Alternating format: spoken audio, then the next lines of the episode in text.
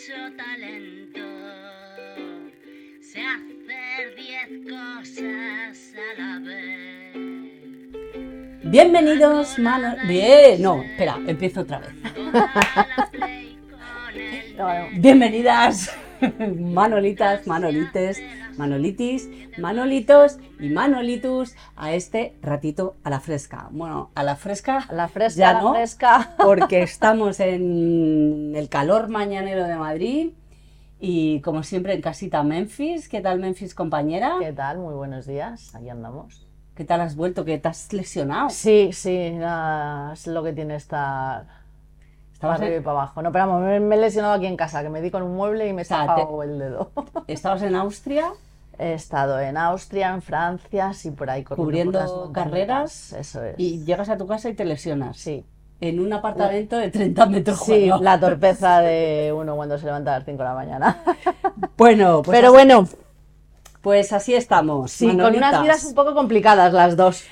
Sí, sí, sí. Luego, haremos un vídeo, que esto lo veréis después, pero luego haremos un vídeo en el que os contaremos por qué no hay capítulo esta Sí. semana. Pero bueno, todo se andará la semana que viene.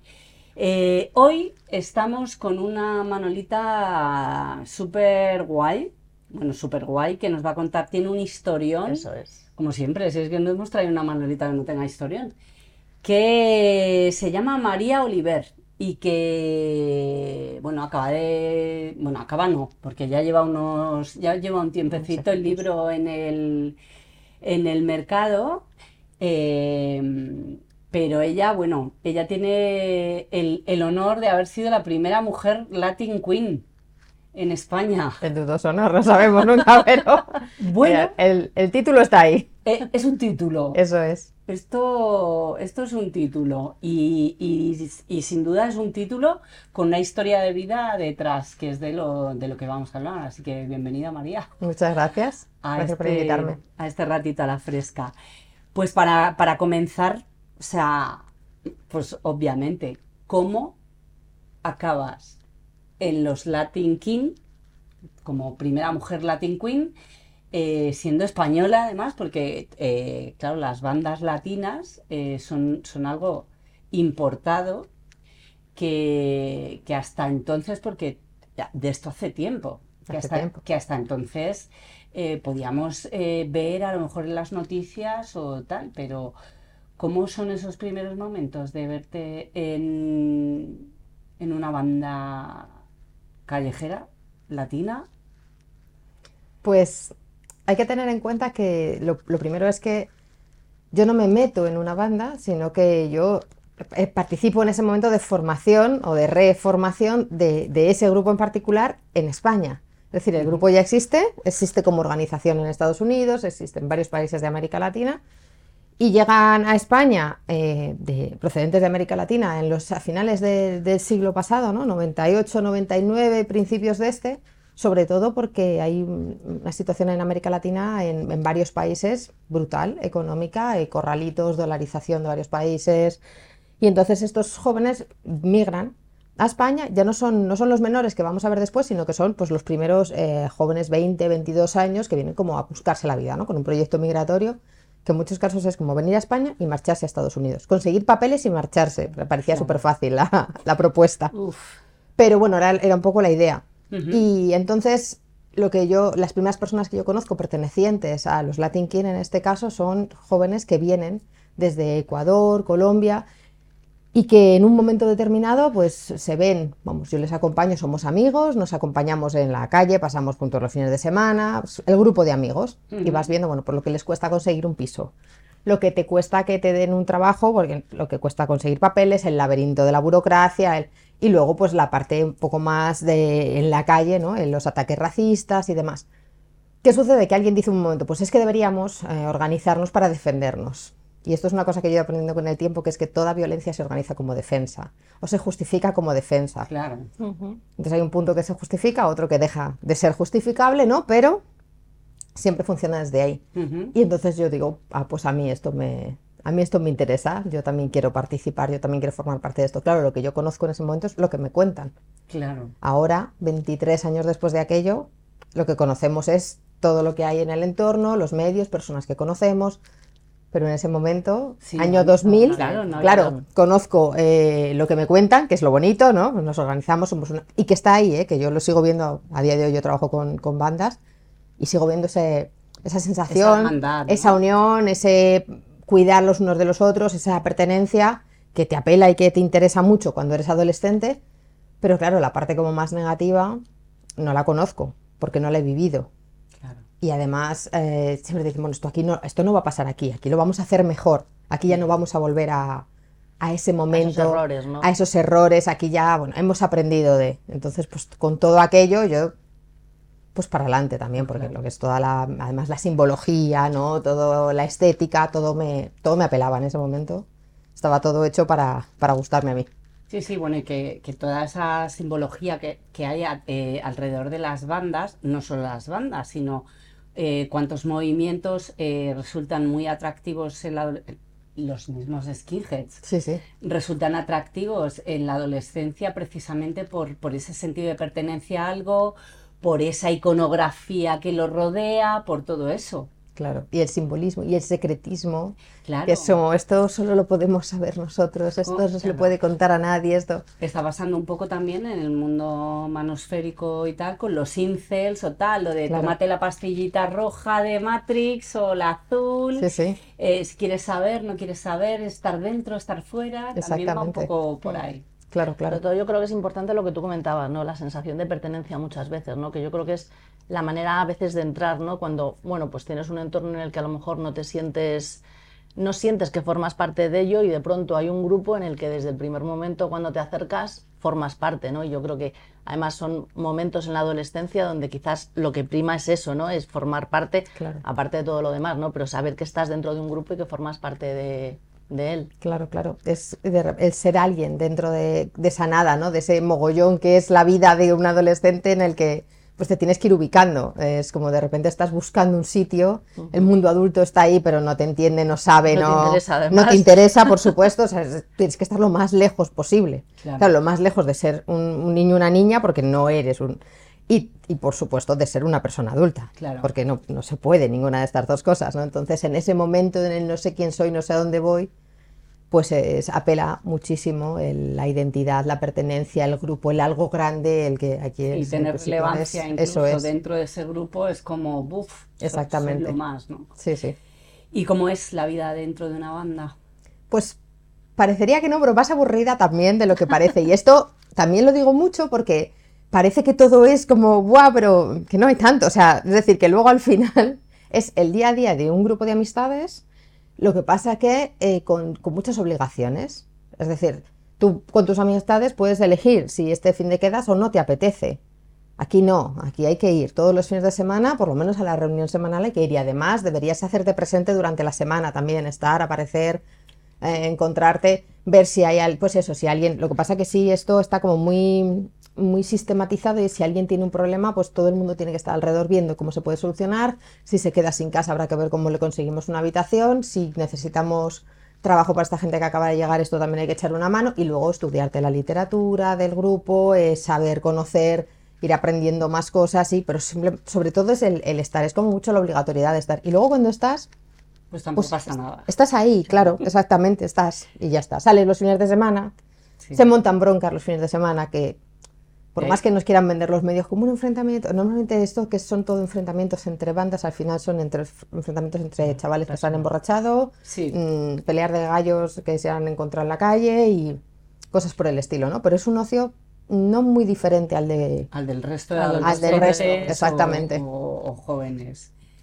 Y di, di, di. Y sí que me- en, en ese sentido sí que me gustaría que nos contases, porque eh, de algunas de las cosas que, que he leído, diferencias bastante el papel de cómo, de cómo se manejan ellos a cómo lo hacéis las mujeres, ¿no? Dentro de la banda y cómo, sí. de alguna manera, ¿no? Esa diferenciación que al final forma parte también, imagino, Claro. de una visión feminista y, y- y un poco de la sororidad entre, entre mujeres, ¿no? Pero sí que, O que todo nos lo cuentes... contrario, o de una división machista. que nos Claro, cuentes un sí, poquito. hay un poco de las dos cosas. Claro, que nos cuentes un poquito esa, esa cómo, cómo se divide y cómo se gestionan las dos. Pues ahí, ahí, eso es justo lo, lo que decías, ¿no? Es como se puede ver desde los dos lados y desde luego la organización como tal lo que tiene es un punto de vista machista, ¿no? Masculino, patriarcal, es decir, y de hecho, bueno, se considera las mujeres esto, bueno, como las reproductoras, las perpetuadoras de, de la, no solo de la raza, sino, bueno, de- del grupo de, Claro. como, como tal y... De la estirpe. A través, claro, a través de las nuevas criaturas que nazcan en, pues entonces y se tiene un control sobre las mujeres que no se tiene sobre los hombres. Por su, eh, la vestimenta, ¿no? las horas en las que se puede estar en la calle, y esto es una cosa que genera, por otro lado, una reacción en las mujeres que si tan, no podríamos llamarla feminista como tal, desde luego es una organización de mujeres muy sorora.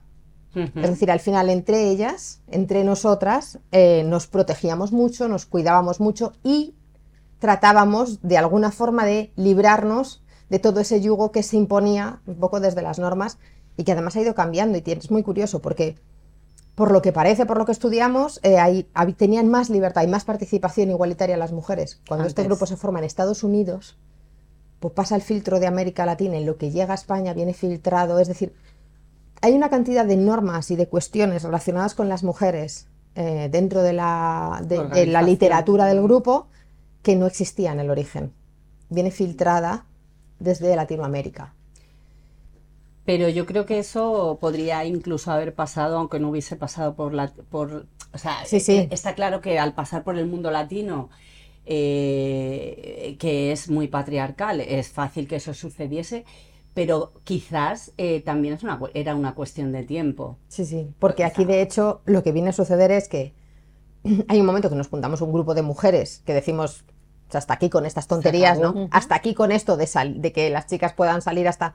Claro, porque todo se organiza en función de... Claro, es que las chicas están esta tarde en la calle y luego en la calle hay problemas. Problemas que organizáis vosotros. Ya, Tenemos nosotras culpa. que quedarnos en casa porque vosotros organizáis problemas en la calle que son peligrosos para nosotras. Claro. Y la forma de proteger, porque todo es protección, no, son imposiciones, esto es para cuidarte, para- para es para protegerte. para- cuidaros, sí. Entonces es mandarte a casa. No es vamos a comportarnos para que no haya problemas. Eso no, ni se contempla, no lo ha contemplado nadie en la historia, nunca jamás.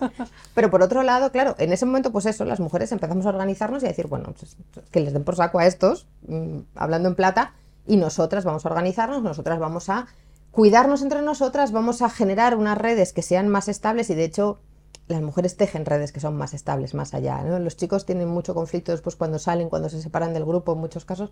Las mujeres mantienen los vínculos, las amistades, la comunidad que han creado y se crea en ese momento, no se cuida de la que tiene un niño pequeño, de la que sus padres eh, han echado de casa o la que tiene un problema y se tiene que marchar de casa. o- De todo eso se cuida más y de forma más estable.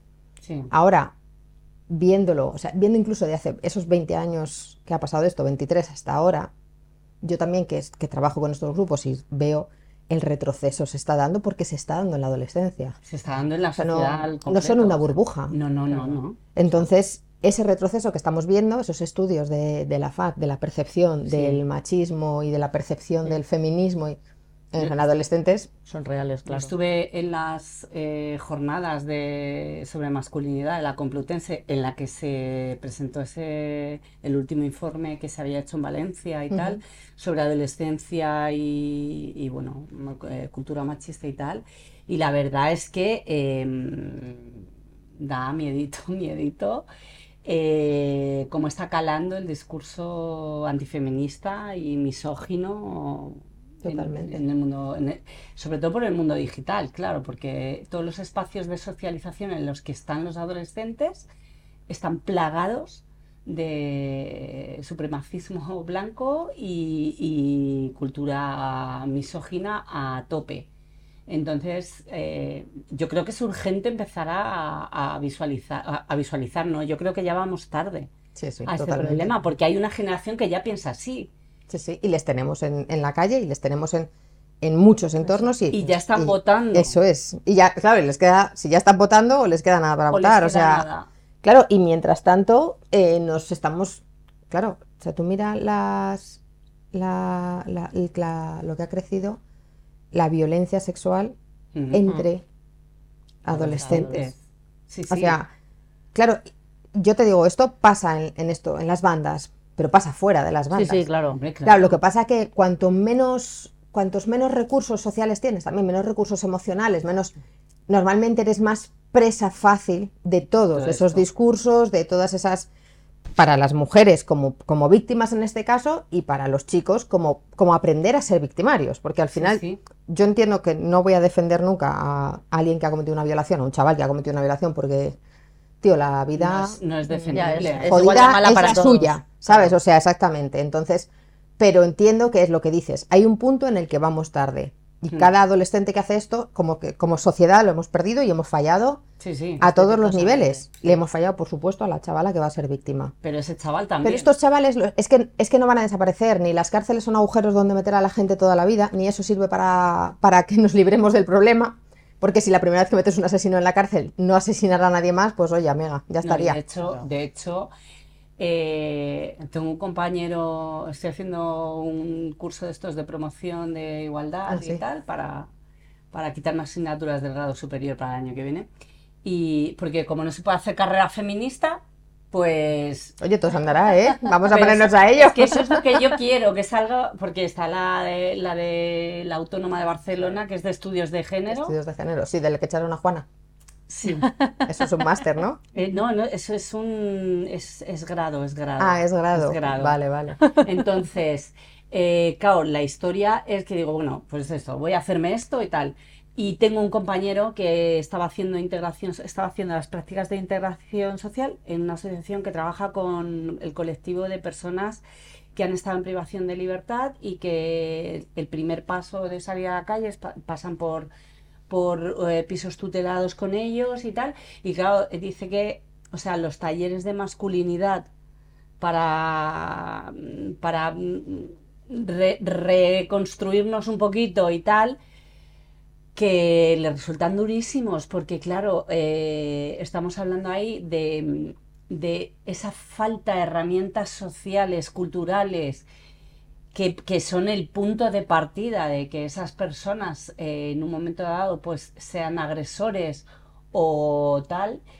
Y, que, y ahí ya estamos tarde, ahí ya Claro. cuando un tipo sale de la cárcel con treinta y tantos años, de, mm, ha tenido una pareja, ha sido maltratador en su pareja, eh, ha delinquido, ha pasado por la cárcel y tal, eh, las posibilidades de recuperación de esa persona son muy, muy pocas comparado con si hubiésemos actuado en instituto, Claro, en el colegio. Previamente. en el colegio. Que no porque se puede decir, lo del colegio no se puede decir. Yo a todas partes que voy me dicen, uy, el colegio no son muy jóvenes. Para Claro, el instituto Vamos tarde. vamos tarde ya también, Sí, sí. porque Si, si estamos teniendo jóvenes socializados con 12 años que ya practican sexo violento porque lo han visto, porque lo han percibido o porque reciben culturalmente de todos sus, sus espacios, eh, pues esa cultura de la violación o llámalo X, pues mal vamos. Sí, sí. Entonces, y ahí vamos tarde.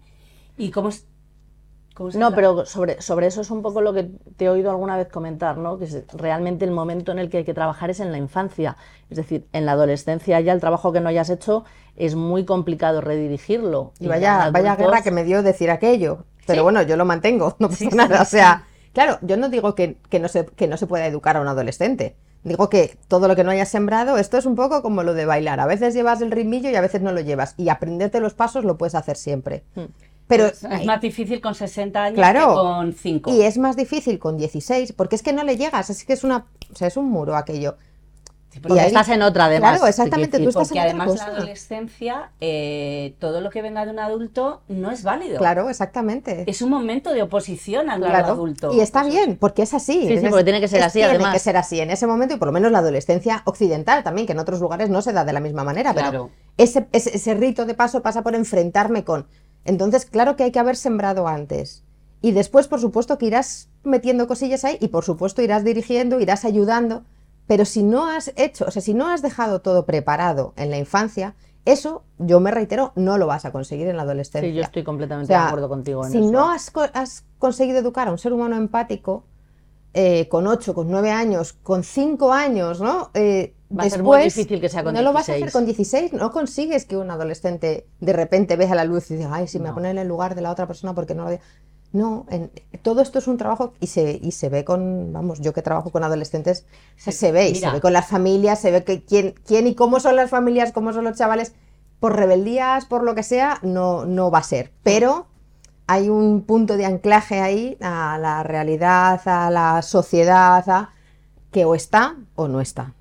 Es que, fíjate, yo tengo una hija de 14 años Yo tengo un hijo de 15. que, Entonces, ahí la vida. Que, ayer nos contaba, o sea, ella se declara feminista, eh, bueno, muy abierta, muy, muy tal. Ayer nos empieza a contar una situación que le ocurre eh, de manera rutinaria con, el, con un conductor del autobús y dice, es que me da un poco de miedo, pero nos cuenta riendo que el tipo, ay, qué guapilla eres, ay, que no sé qué, ay, que no sé cuántos, ay, qué tal, y a ver la camiseta y tal, y le digo, cuidado, cuidado, porque está tanteando, no le rías las gracias, porque llegará un momento que haga así y si te sigues riendo, La la pierna y claro, digo, cuidado, cuidado. Dice, no, no, si ya me ha tocado y ya tal, digo, pues, ¿te sientes cómoda? Dice, no, la verdad es que no. Digo, ¿y por qué sonríes? O sea, y ya está socializada pensando y ya tiene un discurso feminista dentro y de, y de respeto a su cuerpo y de tal. Y dices, ¿cómo puede ser que esa cultura de la amabilidad, la- el agrado, de- ¿no? el agrado, de tal, esté ahí cuando se supone, además, eh, eh, ella por haber estado en, en acogimiento ha recibido mucha formación en, entorno, en el entorno eh, del respeto a su cuerpo de- en cuanto a sexualidad, en cuanto a un montón de cosas. Y dices, ¿cómo puede ser que esto no lo estés detectando? que prevalece el no molestar, el a ver si me estoy equivocando. El venía por aquí, venía subiendo por detrás del Caixa Forum y vengo y me vi- un señor va pasando, va andando delante de mí y hay varios señores en la calle. Hay uno sentado en un banco, hay dos chavales en otro banco, se ha cruzado con dos señores más. Por lo que sea, iba mirando, no sé, iba mirando por la calle, porque y yo voy más rápido que él y entonces le adelanto. Llevo puestos los cascos, que además como tengo el pelo muy largo y siempre voy con No cascos puestos, ven, no se me suele ver, pero no los llevo muy altos para escuchar.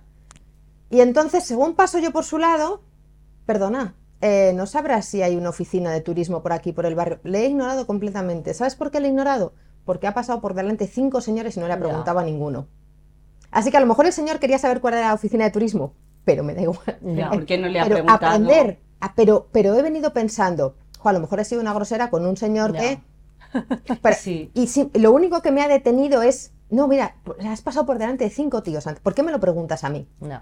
Claro, porque le es más fácil. Entonces he, he- he tirado y he pensado, pues no, pero me ha...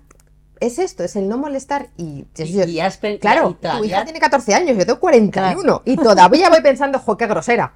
Sí, no, no, y a mí me pasa también que eh, últimamente digo, no, o sea, tratas como ser- de ser consciente de no te voy a dar el tal, no voy a ser a- agradable con quien no me apetece, no tal. Claro. Sí, Y- pero al final la culpa siempre, que lo hablábamos al principio, o sea, la culpa es algo como que nos, que nos rodea, da igual en qué ámbito, en qué momento, en tal, al final siempre es como, jo, pues igual el hombre solamente quería tal y Claro, y yo...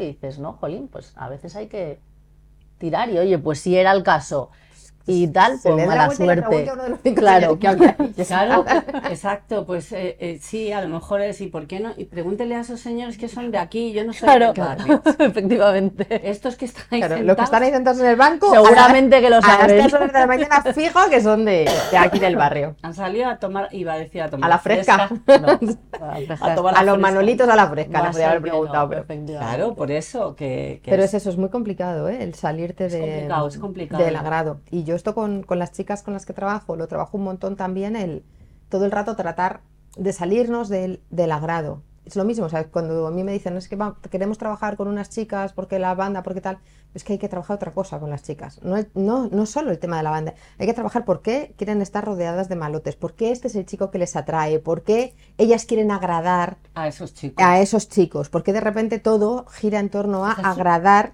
Esa subcultura que hay es, detrás. A eh, este grupo de chicos eh, estéticamente, pero también a nivel de personalidad, a nivel de, de todo. ¿Por qué? Sí, porque tienen de- esa eh, necesidad. de hecho, de hecho, se está, o sea, yo también noto como, o sea, antes sí que es verdad que siempre ha habido esa cultura de, ah, el malote es como el que más les Mm. gusta a las chicas, tal, ¿no? Pero es que ahora como que se está romantizando no solo la figura del malote, sino el violento, el que me llega y me empotra por detrás Sí, y me hace tal y me... Y bueno, eh, yo he escuchado burradas en algún, eh, algún streamer, youtuber de estos que hace entrevistas a otros streamers, youtubers y tal sobre sexo, eh, tías que salen literalmente diciendo, es que me encanta que me peguen y tal. Y yo digo, "Va, ¿dónde vamos? Claro. O sea, ¿dónde vamos? Escuchando a tías de 17, 18, 19 años decir que les gusta que un tío llegue y les parta la cara. O sea, Es que incluso eso, no seré yo quien defienda la pornografía, vaya esto por delante, pero hace 20 y 30 años no existía la la pornografía pornografía. no era, o sea, esto que ahora es normal, Mm. había que irlo a buscar al lugar más recóndito Sí. del universo. A mí me ha pasado, O sea- a mí me ha pasado una cosa con la pornografía, ¿vale?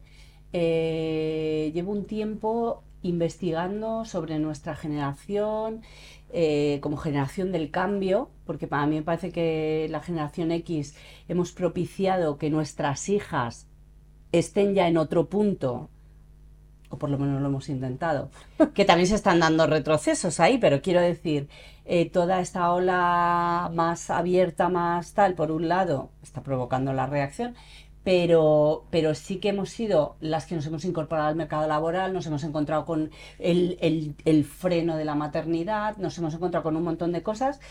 Y entre las cosas que estaba investigando era un poco esto a nivel sexual eh, y la evolución de la pornografía. Yo me he encontrado que cuando he empezado a investigar esto, la última vez que yo pude ver porno, en el 95 por ahí, cuando lo he visto ahora en documentales sobre masculinidad, de Bro Code o, o incluso el de qué hemos, qué, qué coño hemos, estamos haciendo, hemos hecho, no sé, no me acuerdo cómo se llama, o qué coño está pasando. Mm, Las primeras veces que yo he visto imágenes del porno de hoy, hostia, a mí me fu- fue, fue como una hostia de realidad de, pero qué coño ha pasado en este tiempo, porque es verdad que he estado fuera de ese mundo, no, Claro. no había visto, no me ha interesado.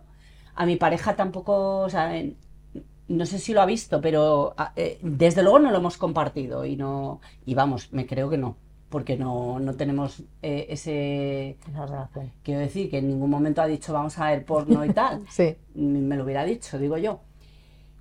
Y, y claro, de repente fue como, ¿qué cojones ha pasado durante estos 20 años? Y esto es lo que me ha motivado a, a lo siguiente, ¿no? Que he empezado a investigar por ahí y estoy analizando un poco desde los años 80 qué coño ha pasado en el mundo de los hombres para acabar ahí.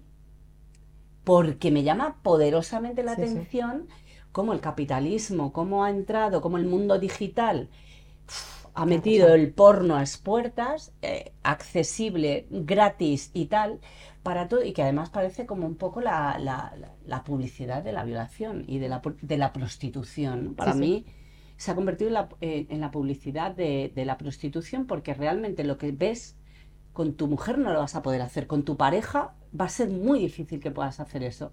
Por lo tanto, ¿con quién lo vas a hacer? Vas a pagar para hacerlo para hacerle daño, vas a pagar para hacerle daño. para violar a esa persona y para es hacerle daño.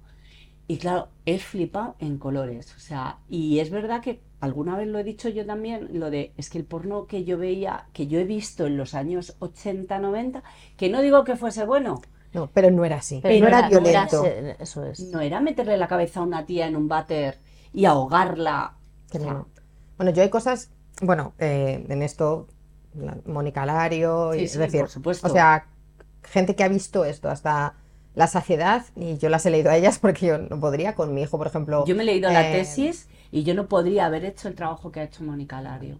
Claro, Porque no, no, yo no podría haber visto todo eso. No, no, O sea, yo- psicológicamente, ya te digo que yo vi eso y me dio un escalofrío y estuve como cuatro o cinco días sintiéndome súper mal. Lo mismo que me ha pasado con el libro de, de ¿qué está?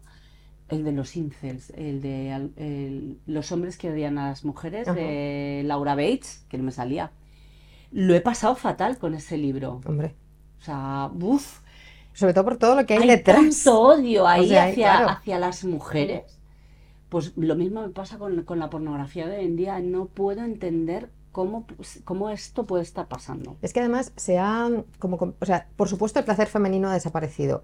Y no es cierto que no haya estado nunca, porque lo que, lo que de las cosas que yo recuerdo, yo tampoco ya he dejado de consumir pornografía hace, no sé, a lo mejor hace Sí, sí. 20 años, te digo, o sea, era una cosa que, y que es muy triste también, que veías de adolescente porque ahí se aprendían cosas, Sí. cosas que no se aprendían en otro sitio o que no, ¿no? Y tú Que querías ver cómo era eso la es. cuestión, pero tenías que ir a buscarla, porque te decías que ir a un videoclub, a coger una película, lo- o sea, esas cosas. Sí, sí. Pero mm, una de las cuestiones que a mí me sigue resonando muchísimo es que en ese momento, eh, entre otras cosas, como que la hombría de un, de un hombre se medía por cuánto placer le podía dar a cuántas mujeres.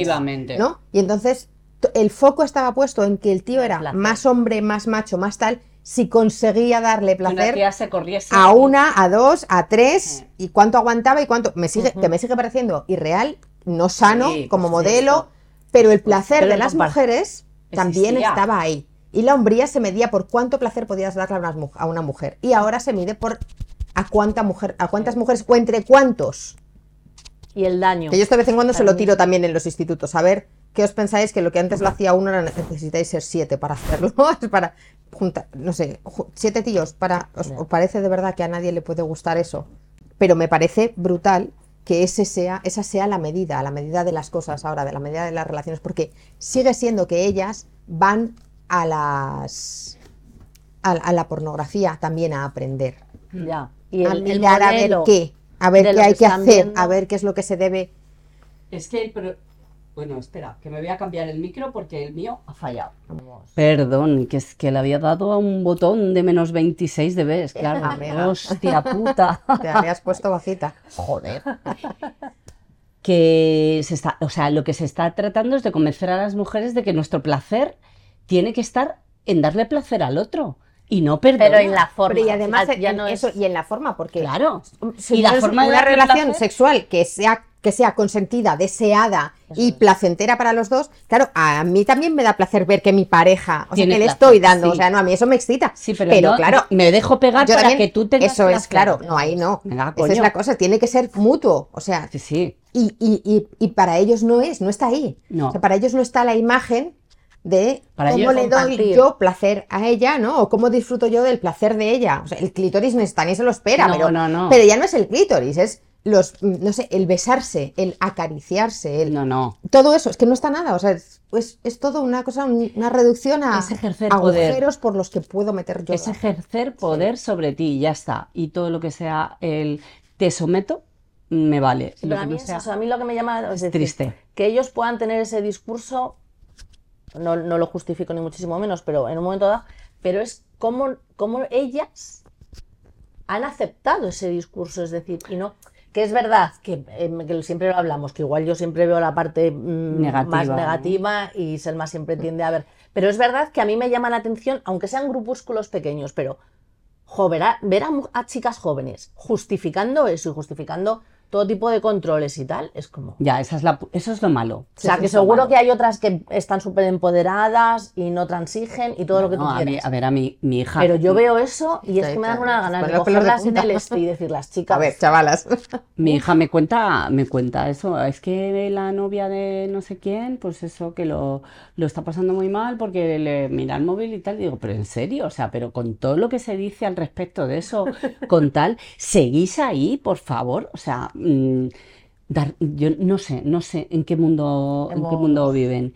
Y una mm, pregunta, o sea, tú trabajas con adolescentes bueno, con, con personas que eh, están o han, han pertenecido a bandas. Eh, ¿esto es el proyecto de la Pompeu Fabra? Sí, ¿Transgan? o sea, eh, hay dos cosas ahí. El Transgan es, el- es un proyecto de investigación que lo dirige, bueno, la dirige Carles Feisa, que es un investigador, eh, antropólogo, ¿no? que, que trabaja mucho el tema de bandas. Y yo soy la investigadora local de Madrid para ese proyecto. Entonces, ese proyecto lo que hace es investigar eh, experiencias de mediación y resolución de conflictos con el tema de las bandas. Lo que pasa es que a partir de trabajar ahí en el proyecto, ¿no? Pues han- nos han ido llamando para hacer prevención en centros educativos. Claro. Entonces, bueno, nos, nos- nos sujetamos a una cuestión que tienen los proyectos, esto es un proyecto de investigación financiado con fondos europeos, y siempre tenemos una cuestión de devolución social, ¿no? Entonces, Claro. al final desde la, desde la academia tendemos mucho a que la devolución sea escribir artículos que al final, bueno, pues se van a No quedar llegan en- donde tienen que llegar. Claro, como mucho ir a medios de comunicación también, yo por eso atendemos a todos los medios de comunicación, porque es parte de también, bueno, de la Divulgación. divulgación, divulgación, ¿no? Y te gusta más ir a unos o a otros, pero bueno, hay, hay que ir. Y luego está la parte en que yo pienso, bueno, la devolución debería ser a la adolescencia mismo, ¿no? Porque al final, eh, entonces, por un lado, yo trabajo con jóvenes que han pertenecido, que siguen perteneciendo y que han sido informantes para el proyecto y que son personas que nos han dado su consentimiento para que les hagamos entrevistas, para que acompañemos en su, en su día a día, en sus procesos en la calle. Y por otro lado, eh, yo como parte de la devolución lo que hago es eh, charlas en centros educativos. Entonces, allí es con, con todo tipo de, de jóvenes, con, Claro, con sí, todos sí. los que están, porque al final también, bueno, yo soy de educación y de educación pública a muerte y pienso que es el lugar al que llegar. Hombre, por supuesto. Porque es la única forma en que te, te aseguras de que le llegue a todo el mundo. Es, Claro. Si tú vas, o sea, si tú esperas, hay en ocasiones también que voy a recursos, ¿no? Pues me llaman de un recurso que Sí. están haciendo actividades con jóvenes tal, pues también vamos allí. Pero en los centros educativos te aseguras de que le llega a toda la población, a toda la población adolescente en ese momento, ¿no? Que está. Entonces allí lo que hago son talleres de prevención de la violencia, y les hablo un poco de todo este tema de las bandas, hablo del tema de las mujeres en las bandas. Lo que pasa que intento hablar desde, pues, bueno, yo les coloco una figura, coloco allí a un adolescente y le voy metiendo en líos. Y entonces, bueno, lo que es un poco, ¿os acordáis esos libros de Elige tu propia aventura? Sí, sí. Sí. Pues aquí Y vais haciendo Claro, cómo van La cuestión es que es una historia de verdad, entonces yo siempre les digo, la historia de este chaval ya está escrita, pero yo os voy preguntando y les voy preguntando. Lo primero que te das cuenta es que la, la poquita capacidad, que también es normal en esa edad, pero que está ahí, solo hay que rascar, de, de expresar emociones. Entonces yo les cojo, les coloco a Pepito, que es mi Que ya empezamos personaje. mal, ¿eh? Si no Claro. saben expresar las emociones. Yo cojo a Pepito y a Pepito lo cogemos y lo migramos de un país a otro y le hacemos llegar a mitad de curso a un instituto. ¿Y cómo te siente? ¿Cómo se sentiría? Claro. Pepito, ¿cómo te sentirías tú? Entonces, yo suelo programar las sesiones con mucho tiempo y entonces la primera es mal, pues mal. Bueno, pues Claro. ¿Y mal qué es? Y yo hasta que no hemos llenado de la pizarra de emociones, por ejemplo, no sigo, me da igual. Entonces al final, para que, porque el silencio es incómodo, alguien dice algo. Sí. Y van tirando y van saliendo. Va saliendo frustrado, enfadado, decepcionado, traicionado. eh, van saliendo cosas, ¿no? Entonces, irle poniendo nombres a las emociones y irse dando cuenta también de que a ellos no se les permite, o todavía socialmente no se les permite expresar emociones. Ya. Y lo importante que es, ¿no? Que tú puedas decir estoy enfadado por esto, me siento traicionado porque mi familia me ha cambiado de sitio sin haber, me siento No me herido porque en el instituto. Todas estas cosas hay que decirlas y- porque al final el germen de, de esos chavales tan enfadados eh, Sí, sí. está en algún sitio. Es decir, no se han enfadado así, con 15 años y han dicho cojo un machete y me voy a la calle. No. No, no, claro.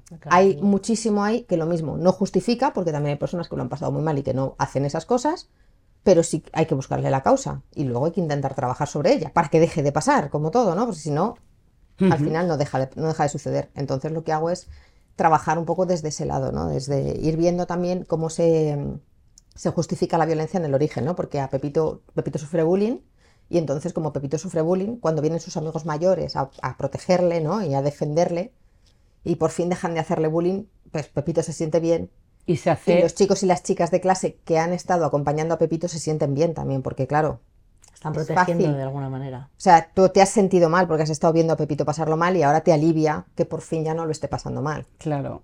Lo que pasa que, claro, luego esto crece. estás y convirtiendo- Pepito al final se cree el rey del mambo y resulta que se empieza a volver más bully que los bullies y entonces empezamos... a- Y cuando vamos haciendo crecer esa espiral de violencia ya hay como un punto en que no se justifica. ¿Habéis visto Juego de Tronos? Sí. Sí, pues Daenerys, eh, la, la violencia de Daenerys se puede justificar, la justificamos o la hemos justificado casi todas hasta... Claro, a Daenerys la vende su hermano, la viola, no sé qué, la... Sí, hasta que se le va la olla. Y claro, hay un momento que dicen, se le ha ido la olla. Bueno, está, o sea, no se le ha ido la olla en la temporada 7. Ya. Claro. O sea, en la temporada 2 tenían los dragones así y estaba en la puerta de una ciudad diciendo, cuando mis dragones crezcan vuelvo y os quemaré a todos. Tampoco se le ha ido la olla ayer, ¿eh? Estaba pero hemos estado, pero, pero, pero eso nos parecía bien. Apuntaba, Porque pobrecita, claro, apuntaba maneras, pero no lo hemos visto. claro, porque, pero ¿por qué no lo hemos visto? porque hemos Porque justificado Porque su dolor. hemos empatizado con ese dolor y hemos entendido que claro, Jolín, es que se tendrá que defender, es que es culpa del entorno, es que mira lo que la hacen, es que mira cómo la tratan. Y ese momento en el que decimos, ala, se ha vuelto loca, es porque hemos dejado de poder justificar, hemos, hemos, nos hemos quedado sin herramientas de justificación de la Claro. violencia. Bueno, Claro. Porque ya se ha vuelto tan grande entonces, claro, con estos pasa lo mismo. O sea, todo el mundo puede entender que Pepito en un momento determinado recurra a unos amigos mayores que vengan a defenderle porque es que le están machacando. Claro. Y podemos entender que luego Pepito se sienta, incluso que Pepito se quiera vengar de los otros. Y pero claro, cuando va creciendo la cosa y de repente han pasado 20 años y Pepito no está y tú sales a la calle, coges un machete y te enfrentas con aquel otro porque sois de dos grupos de colores diferentes, Claro. eh, ¿me justificas esto, por favor? ¿Me lo Sí, sí. explicas? Ya, ya no, ¿no? Pues entonces el problema a lo mejor es que en el origen tampoco estaba justificada la violencia. Tendríamos que haber tenido otros recursos. Claro. Yo les pregunto, ¿y qué hubierais hecho en el lugar de Pepito? ¿Y qué tal? ¿Y qué Pascual? ¿Y, qué? Y claro, normalmente avisar a un adulto está entre las últimas, Ya. entre las últimas posibilidades, ¿no? Pero incluso cuando avisamos a adultos, en muchos casos tampoco se cumplen las expectativas, ¿no? Ya. Pues aquí es un, es un poco lo mismo, es trabajar desde el cómo al final no te va a llevar a un buen lugar. O sea, te pongas como te pongas, Claro. no te va a llevar a un sitio bueno.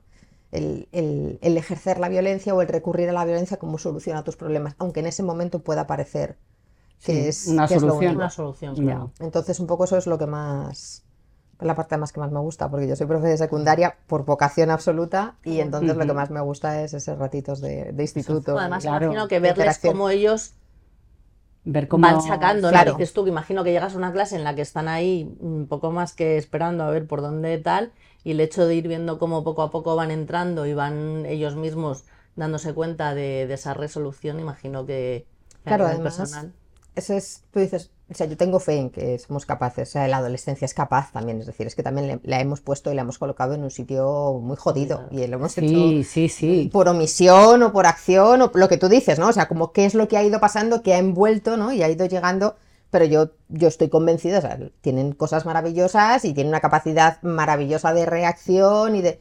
Pero lo Y- cuenta Marina Marroquí esto también, Marina Marroquí Sí, cuando sí, hace sí. charlas y todo eso, ella también cuenta que cuando termina una charla, no son los mismos chavales que han entrado, a muchos les ha cambiado la cara, muchos dicen cosas que no habrían dicho al Y de principio. hecho, Hay que hacer ese trabajo y de también. hecho eh, si hay algo permeable, eh, es claro. cuanto más joven mejor. Claro. Quiero decir, es más permeable un chaval de 16 años que un tipo de 40. Claro. O sea, y esto es así. Y, y sí que es cierto que, que no tenemos, eh, o sea, demonizamos demasiado a la adolescencia.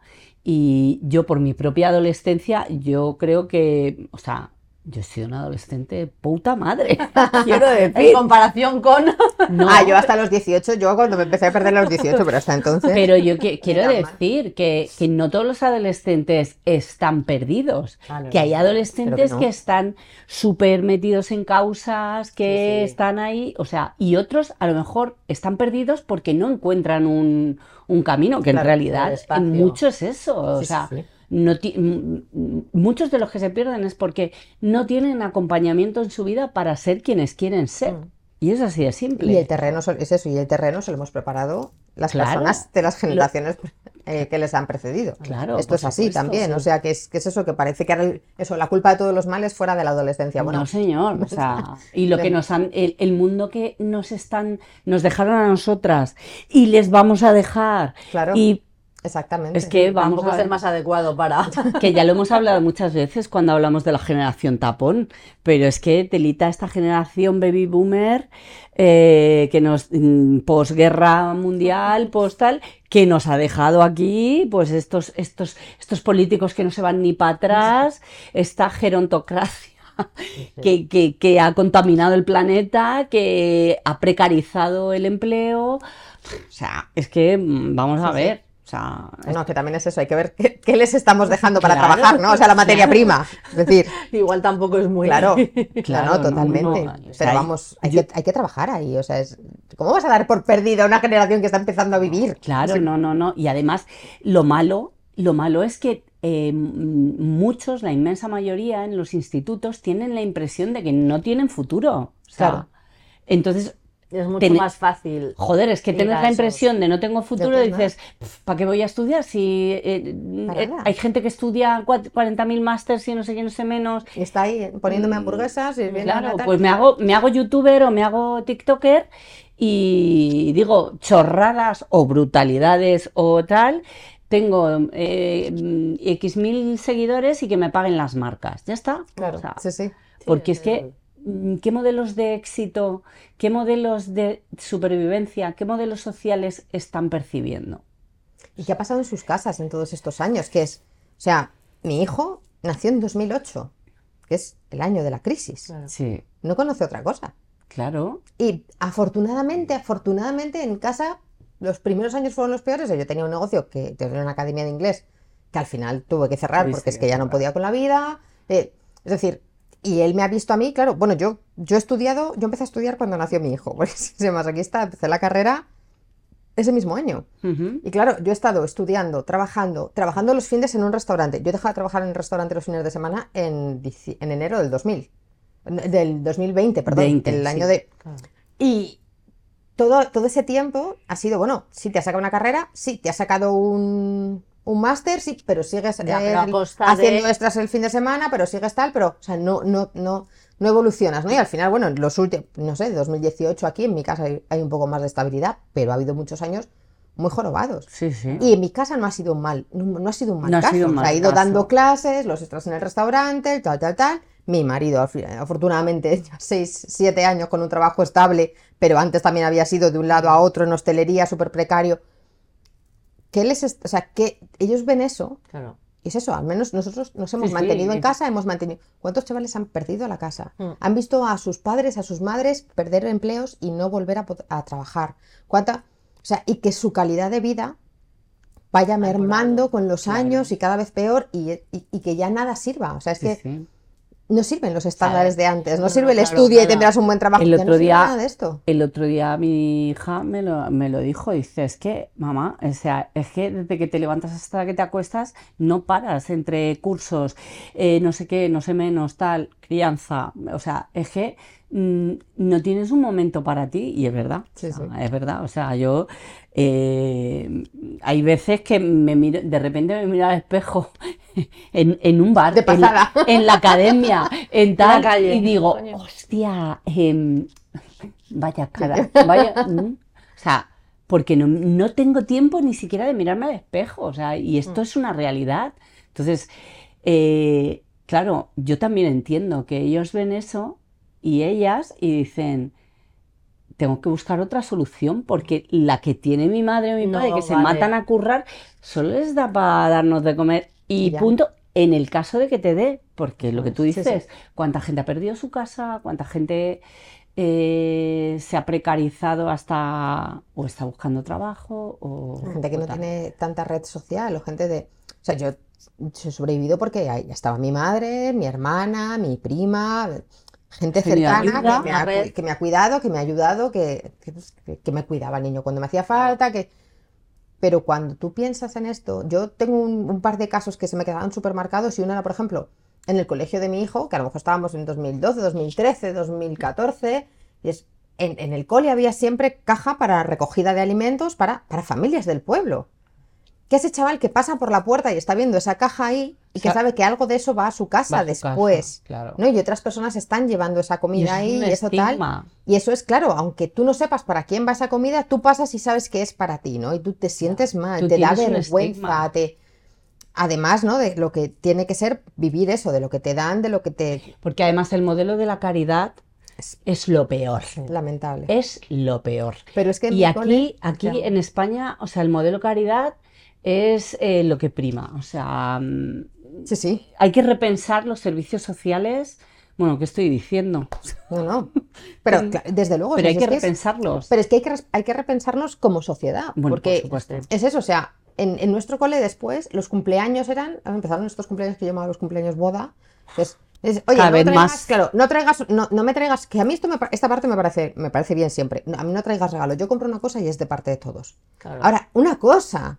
O sea, no sé, yo un año le compré una bici a mi hijo. Digo, bueno, pues que si queréis participar, por- si no queréis participar, no pasa nada. Solo venid al cumpleaños, por favor, y no traigáis regalos, por favor, que no me cabe la mierda en casa. oche- claro, Pero- sí, sí, pero es que 80.000 chorradas En el de... cole de mi hijo se ponían 10 euros por niño para el regalo. Entonces, yo vivo en una casa que tiene un pedazo de patio y entonces en ese pedacito de patio yo hacía la fiesta. Y mi hijo invitaba a la clase entera. Digo, yo no, o sea, es que ¿qué hago yo con 300 euros? Que no le voy a comprar nada al niño. De 300 euros. Un, día le compré una- una- un año le compré una bici, fue lo más caro. Y yo decía, pero ustedes, ¿os estáis dando cuenta de que en la puerta del cole hay una caja de recogida de comida para compañeros y compañeras de nuestras criaturas en clase? Y luego le estamos diciendo, vente a mi fiesta, vamos a hacer regalo común, son 10 euros. Claro. No tiene sentido. Que claro. yo recuerdo, me recuerdo a mí misma, en un, un mes que había tres cumpleaños, esto cosas de madre, madre primeriza también y todo, diciendo, es que no, yo no puedo llevar al niño a tres cumpleaños. No puedo, porque no tengo 30 euros este mes que gastarme en cumpleaños. Claro. Mi madre, no te preocupes, que el niño vaya a los cumpleaños, que él no se dé cuenta, que tal, que no sé qué. Yo te lo... Ya. Y yo decía, pero es que, o sea, la situa- ahora la veo, claro, en ese momento pues mi hijo Ya. tenía 6 o 7 años, Sí, yo ahora la veo también y digo, pero esto que... Y me, me puse a pelear aquello muchísimo y a discutir esas cosas de decir, es que esto no puede ser, no puede ser que haya niños que, que encima se pierdan el evento del cumpleaños del amiguito porque a su madre le pasa como a mí, que le da vergüenza decirte, yo es que no tengo 10 euros para tu cumple, Claro. para el de la otra la semana que viene y para el de la otra así. Joder, el- que, que tú estás llevando comida a la puerta del cole y no te das Sí, que cuenta. sí, no. Joder, entonces, no, no, no. Yo ya he hecho la buena obra, ya le he puesto el paquete de arroz. Claro, por eso digo Sí, que es que es- porque no somos conscientes, lo que dices tú, hay un, hay un problema de sociedad, ¿no? Al final no es tanto eh, solamente el, el tema de asuntos sociales, ¿no? Sino que al final como sociedad tenemos que sentarnos un momento y, y entrar. Lo que pasa es que yo creo que te metes en esa dinámica en la que, mm, hay que repensarlo todo. Claro, bueno, entro y no... y de no poner paro. parches. Sí, porque luego, o sea, en realidad, luego tú te pones a hablar con, con las madres y en general. Eh, Están todas en la misma situación. Claro, de todas hablan, joder, pues sí, tienes razón, pues tal, pues cual, pues es verdad, pues vamos a facilitar tal, pero volvemos a, o sea, venga, organiza. que hay que hacerlo, ¿no? Hay que, Parque de bolas, venga, hay 800 niños en el parque de bolas, tú con la cabeza loca ahí, con esos gritos que salen, salen, que se suben por las paredes, que luego los tienes que llevar Hay que llevarlos a casa.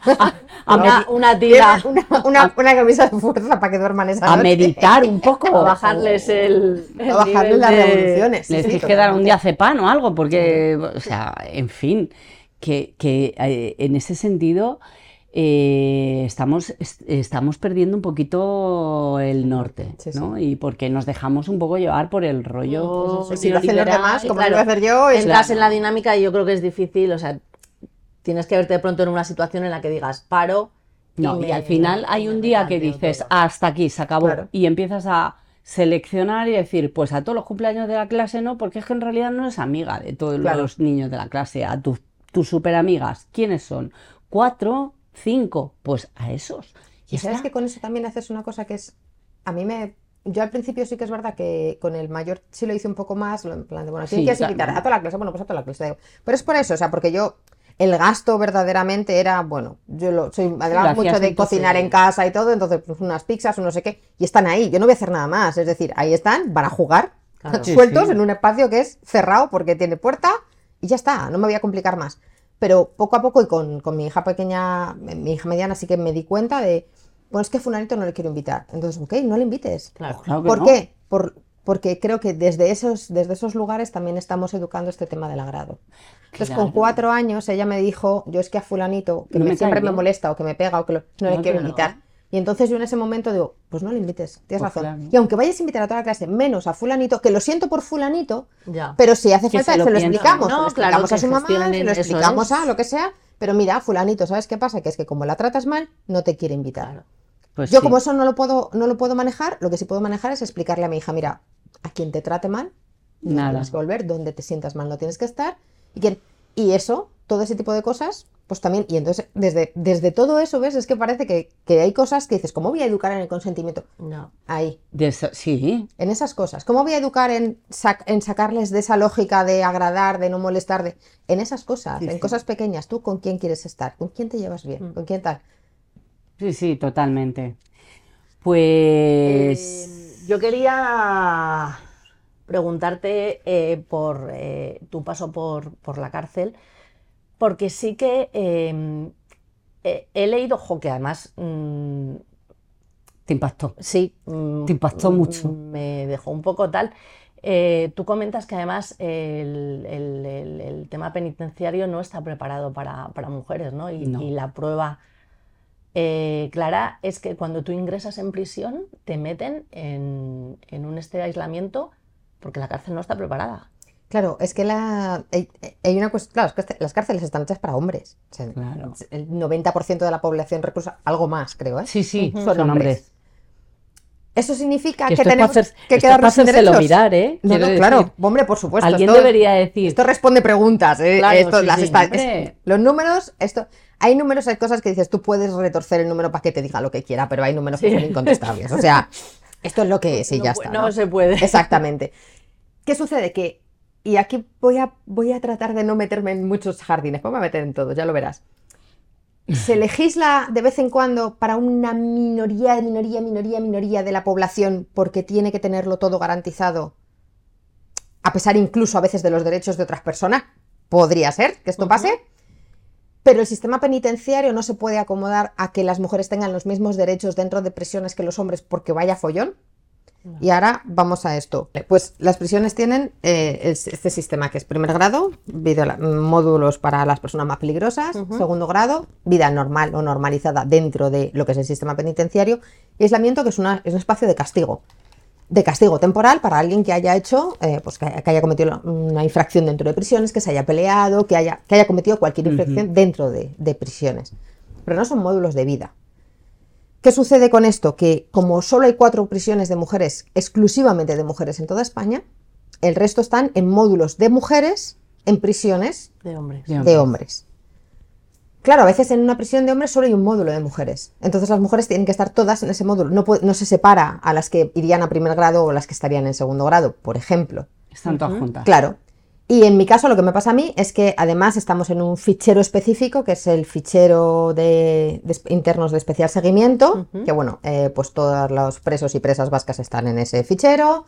Eh, las personas en, pues, creo que era Grapo, a mí me, me preguntaron que si era de, de Grapo en aquel momento. Y, Terroristas. Exactamente, ¿no? Eh, también islamistas y demás. Y después, en ese momento, cuando a mí me metieron en la cárcel, se empezó a aplicar esto también a las bandas Claro. ponerte en este fichero.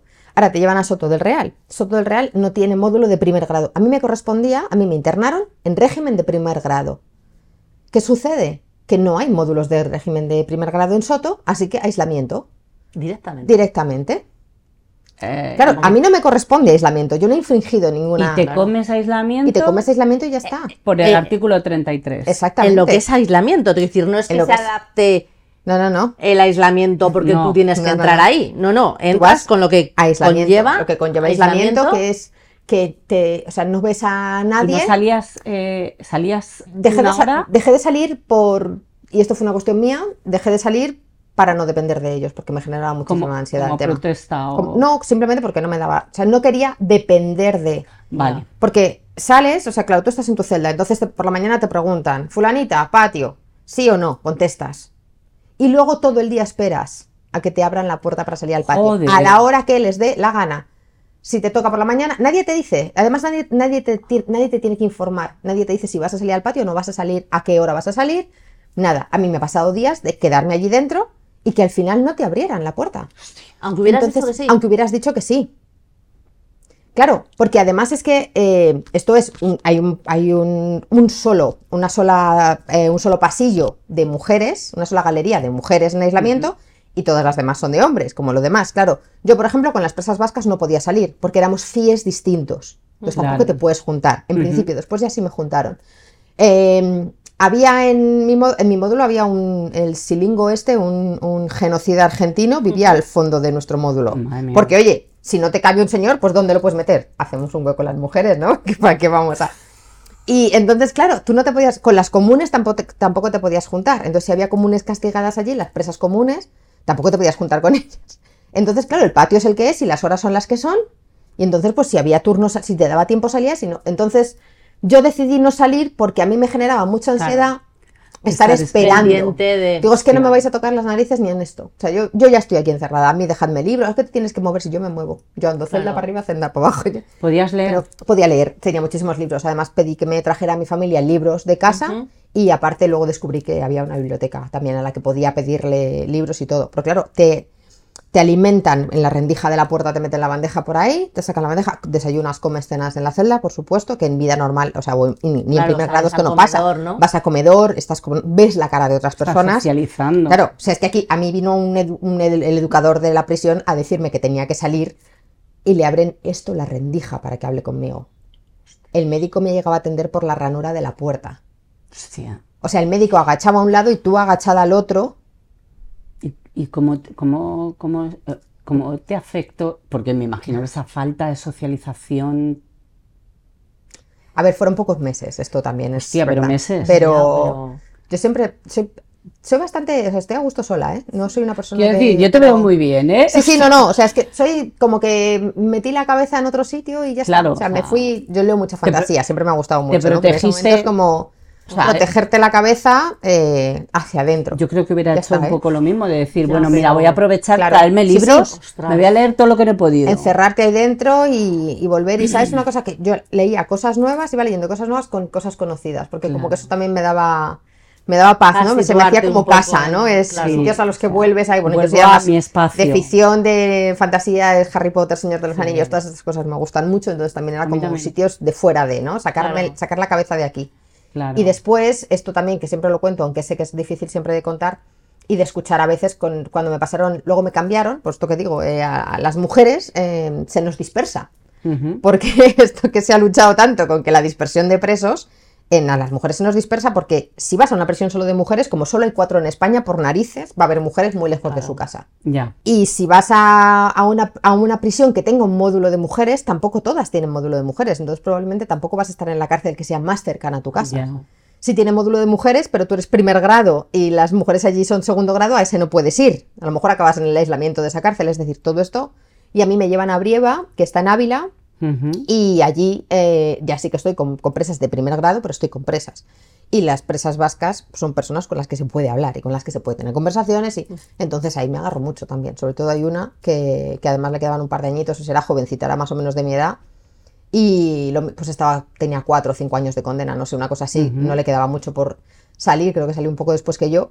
Y, y con ella me, me pego mucho. Y con ella hablo mucho y con ella es con quien, con quien sales de tu cabeza también, porque es verdad que no sé cuánto tiempo es sostenible estar encerrada dentro de ti misma solo, ¿no? Claro, es Entonces, que la situación de privación de libertad y en aislamiento tiene que ser una experiencia que si se alarga mucho en el tiempo eh, puede, puede afectar mucho a tu A tus claro, sentidos. ¿no? Sí, sí, claro. Es loco Pero completamente. incluso, o sea, a ver, yo me doy cuenta de que cuando estoy demasiado tiempo metida en casa, eh, en mi rutina de escribir, de no sé qué, no sé cuántos, y no salgo demasiado al mundo, o sea, yo pierdo capacidad de, sí, claro, de, claro. de, sí, de social- relacionarte, de... de- incluso de hablar. Sí, sí. O sea, de formular frases que, o sea, y me, y me noto que cuando he tenido temporadas de estas de que he estado demasiado tiempo en casa y tal, digo, joder, si es que estoy lenta para, mm, hacer- para, O sea, es como para cuando pensar. tú conoces un idioma pero dejas de hablarlo una Claro, temporada, exacto. escucharlo de tal, después te cuesta mm, arrancarlo, ¿no? Pues esto es lo mismo, de repente volver a o, o decidir, porque también te, un momento que dices, pues que tengo que decidir, yo no soy muy sociable, no soy la- una persona que en general yo Ya. busque hacer relaciones. Ya, ya. Yo, yo cada vez menos. Ese también. momento, a mí me ha, me ha pasado toda la vida que, que la gente ha venido a buscarme. O sea, gente que, bueno, claro, yo crecí en, en un sitio y en el mismo sitio fui a la guardería, al colegio y pasé al instituto. Es esto de que Claro. hacer amistades. A la gente nueva que iba conociendo era porque mis amigas se habían conocido, lo que iba- por ahí me- y te iban y me iban arrastrando, ¿no? claro. Y entonces yo eh, me pasa que cuando me cambio de pueblo son unas chicas de clase las que después de verme sola un tiempo vienen a hablar conmigo. Ajá. Hice un módulo de fotografía un poco más mayor y dos chicas de ese módulo también vinieron. a- "Es que Siempre estás sola, ¿por qué no te vienes con nosotras? Porque me hubiera pasado el curso sola. Ya. O sea, y en prisión son ellas, son las vascas las que vienen a decirme, deberías salir, es que no está bien, ¿qué tal? Y. en lugar de debería salir porque tal, te empiezan a explicar, es que no tal, es poco, que ¿no? esto, es que la luz del sol, es que no sé qué Claro, tal. es que necesitas... Y camina con nosotras, no te quedes ahí quieta, tienes que caminar porque te tienes que mover, porque esto, porque... Y, y también son un poco, son ellas las que tiran de mí. Te ayudan. Y eso, la disonancia cognitiva es brutal, ¿eh? Porque, o sea, yo soy española, yo he crecido aquí. O sea, en un sitio. Entonces, claro, yo, en, en el sitio donde yo vivía, de hecho, pues hay ahí en una cruz un guardia civil muerto por un atentado, no sé qué. Sí, sí. Yo, o sea, estoy aquí, en, el- en este mundo, ¿no? Pero, y claro, esas personas son el enemigo número uno de- del país en el que yo he crecido. Ya. Y en ese momento son las que a mí me Son tus rescatan. compañeras. Y es, ter- o sea, es terrible el choque interno también. Claro, pero porque al final, vamos a ver, eh, no dejamos de ser personas atrapadas en una situación, pues igual que tú entraste en una banda, ellas entraron en su movida, ¿no? Y al final, ¿cuántas personas se han visto arrastradas? eh, pues por diferentes razones, ¿no? Por Sí, por razones, por discursos, por ideas, por lo que tal, quieras. por lo que quieras. Y al final, pues, eh, pero detrás hay personas. Entonces, Eso es. Y no blanqueo ni justifico No, no. ningún tipo de violencia ni, No, no. ni nada, ¿no? Pero bueno. Pero eh, ves, a, a mí la cara, entre comillas, eh, dulce quizás de todo eso, y me lleva también a tu papel eh, dentro de la banda, es a la sororidad entre mujeres. Es Claro. decir, al final Al final, siempre puede más el hecho de ayudar, entre comillas, ¿no? Que, que, eh, es un poco también lo que cuentas, ¿no? Que cuando tú vuelves de alguna manera un poco a, a la banda, eh, es también un poco porque te buscan ellas, ¿no? Porque Sí. quieren de alguna manera un- un- una figura femenina que tenga el poder Eso es. dentro de la banda para poder ayudarlas un poco a, a- a- a esos espacios, ¿no? Lo Claro. dices tú, ¿no? De que se había convertido todo un poco en, en, pues eso, en órdenes de, me imagino, de cómo visten, de cómo Total. salen, de cómo Claro. tal. Y tú vuelves ahí un poco a, Sí, sí, a, a ayudarlas, a, ¿no? a poner orden allí, a hacer de pantalla un poco y a, y a tirar de ellas, sí, sí, como a escudarlas de, de todo aquello. Muy bien. Porque ya me había separado. Yo cuando empieza toda esta violencia, empiezan a pelearse en la calle, empiezan a pelearse con otros grupos y tal, yo Ya- empiezo ya a hacer había- retirada. Porque ya habías decidido que... Pero vuelvo porque, porque me vienen ellas a buscar. Y al final es la parte como que más, siempre más compleja, porque te arrepientes de todo, yo qué sé. Me arrepiento. Es que de qué me vale si me arrepiento o no me arrepiento. O sea, no le he hecho daño a nadie, afortunadamente, que es una cosa parte- que. Y, y jolín, y esas chicas a lo mejor sí que significó algo para ellas. O sea, sí, o sea, tampoco me quiero aquí ser- ni, ni tirar de modestia extrema ni fa- falsa modestia. Yo sigo en contacto con muchas y muchas me han dicho que les vino bien. O sea, que les vino Claro. bien esa figura, que fue la mía, que podía haber sido otra. Que al final que- es una cuestión de, oye, has conseguido mm, reinse- re- reinsertarte, tener una vida normal, poder sobrevivir y poder buscar un poco tu felicidad, porque al final eh, la gente en ese tipo de organizaciones tampoco es feliz. No, claro que no. Claro, o sea, están al servicio de un ente, eh, porque es un ente mm, Sí, sí. extraño que los domina, mm, pero que, que nadie está a salvo. Ni el que esté más arriba está a salvo. no. Entonces, al final, eh, bueno, pues si tu experiencia sirve para, para ayudar a otras personas que puedan sentirse atraídas o incluso dentro de tal y no saben cómo salir, joder, pues eh, bienvenido sea. A Eso, nadie le pues gusta sí. sufrir, pero si ese sufrimiento se convierte en una manera de ayudar a otras personas a no llegar ahí, joder, pues ya me parece, me parece un buen camino, de, vital. Y luego quedarte con eso, ¿no? Que yo creo que, que den- dentro de todo lo que probablemente no ha sido bueno, o sea, quedarte con que sí que has hecho ahí un papel de de matriarca, por decirlo un poco de alguna manera, ¿no? Pero bueno, yo, yo, Sí. o sea, creo que es bueno, ¿no? Creo que, o sea, que si lo piensas con perspectiva y lo ves, eh, joder, que- creo que has, que has, que has tenido un papel bueno y, y que lo que, probablemente... y lo que le queda, porque ha empezado ahora a colaborar con, o sea, yo creo que Sí, tiene... pero me refiero a esa parte, ¿no? Sí. Es decir, en, en ese momento yo me quedaría con, Sí. con, con- con ese papel Hombre. tuyo de, de- de ayudarlas, de poner De límites. hecho, hay una, de- hay una cosa muy bonita y es que cuando, cuando fue el juicio, cuando nos llamaron, cuando fuimos a Sí. juicio y había que llamar testigos, yo no quería llamarlas a ellas porque yo no quería poner en peligro a nadie. Es decir, yo no quería que ellas vinieran a ponerse en la Sí. situación de decir yo pertenezco a esto porque nos estaban juzgando por pero, pertenecer. pero fueron... Pero fueron. Mm, Qué guay, pues y eso eso- es algo que ningún chico puede decir. Uno, un chaval fue. y teniendo en cuenta que la proporción es casi la de instituciones penitenciarias, ¿no? 80% de hombres y 20 de mujeres, Sí, pues. como mucho, que allá aparecieran 10 Eso mujeres también dice así, mucho, a ¿eh? declarar por mí. Eso también dice mucho. Eso Bueno, también pues dice yo creo mucho, que o eso sea, que es- eso es, eso es una, eso que no la podemos entretener más, que tiene que Sí, ir a sí. firmar. O sea, que venga, Que- vamos a cortar. Bueno, Nos quedaríamos hablando hasta sí, el infinito. Tenemos aquí un detallito para ti. Qué guay. Esperamos que, que te guste. Eh, sí. Sobre todo darte las gracias por... Oh, qué chuli. La señora Manolita se ha quedado en la playa, Ya Manolita está de vacaciones ya. Oh, qué Manolita bonita, por no favor. pero te hemos una traído... cosita-. Una cosita dentro. Ah, más cositas. Pero Sí. Te hemos traído una cosa que fue la- el primer diseño de joya que hice, que para mí Oh. significa la libertad porque es el surf. Qué o sea, chula. para mí el mar y estar en una tabla es lo, qué más, bonitas. Pues muchísimas gracias. lo más liberador del mundo. Muchísimas gracias a ti por muchas dedicarnos gracias, chicas. este ratito, Qué guay, se ha sido una maravilla. por contarnos tu historia, por aguantar el calor, que hace un poquito de calor hoy aquí. Nada. Y eso, y muchas, eh, mucha, mucha fuerza porque me parece que tienes un, un futuro maravilloso y sobre todo eh, investigando en ese terreno y ayudando a, a- a to- a personas jóvenes a encontrarse porque al final eh, puedes ayudar a mucha gente que esté perdiéndose y, y evitar que se terminen de perder me parece fundamental. Mm. Con lo cual me parece que vas a hacer un trabajazo a nivel social muy útil para la comunidad y a mí eso me parece lo mejor, ¿eh? Sí. O sea que Y recuérdanos el nombre del libro. el- la- para eh, que te- memorias Se llama, no, se llama Latin Queen, Sí, Latin- Ascenso, Caída y Renacer desde el corazón de la banda. Eso es, pues. el libro que nos lo tenemos que, que- es que no nos da la No. vida, no nos da la vida, no nos da la vida, me crecen mm, Los enanos y nunca las enanas y nunca las enanas. Qué valiente. Así Eh, que Pues eso, que leeremos el libro, os lo contaremos. Pero y todo la el mundo a comprar el libro porque Es una historia alucinante. Alucinante y que además eh, seguro que sacamos cosas súper interesantes para nosotras mismas.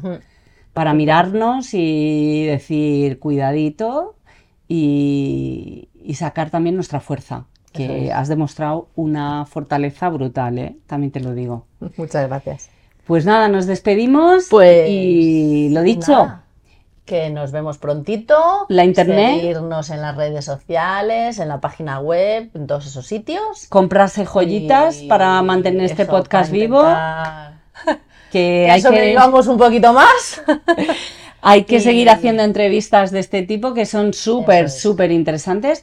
Y lo dicho, manolitasalafresca.es, manolitasalafresca.com o arroba manolitasalafresca. Así que ya sabéis, adiós. Hasta la próxima.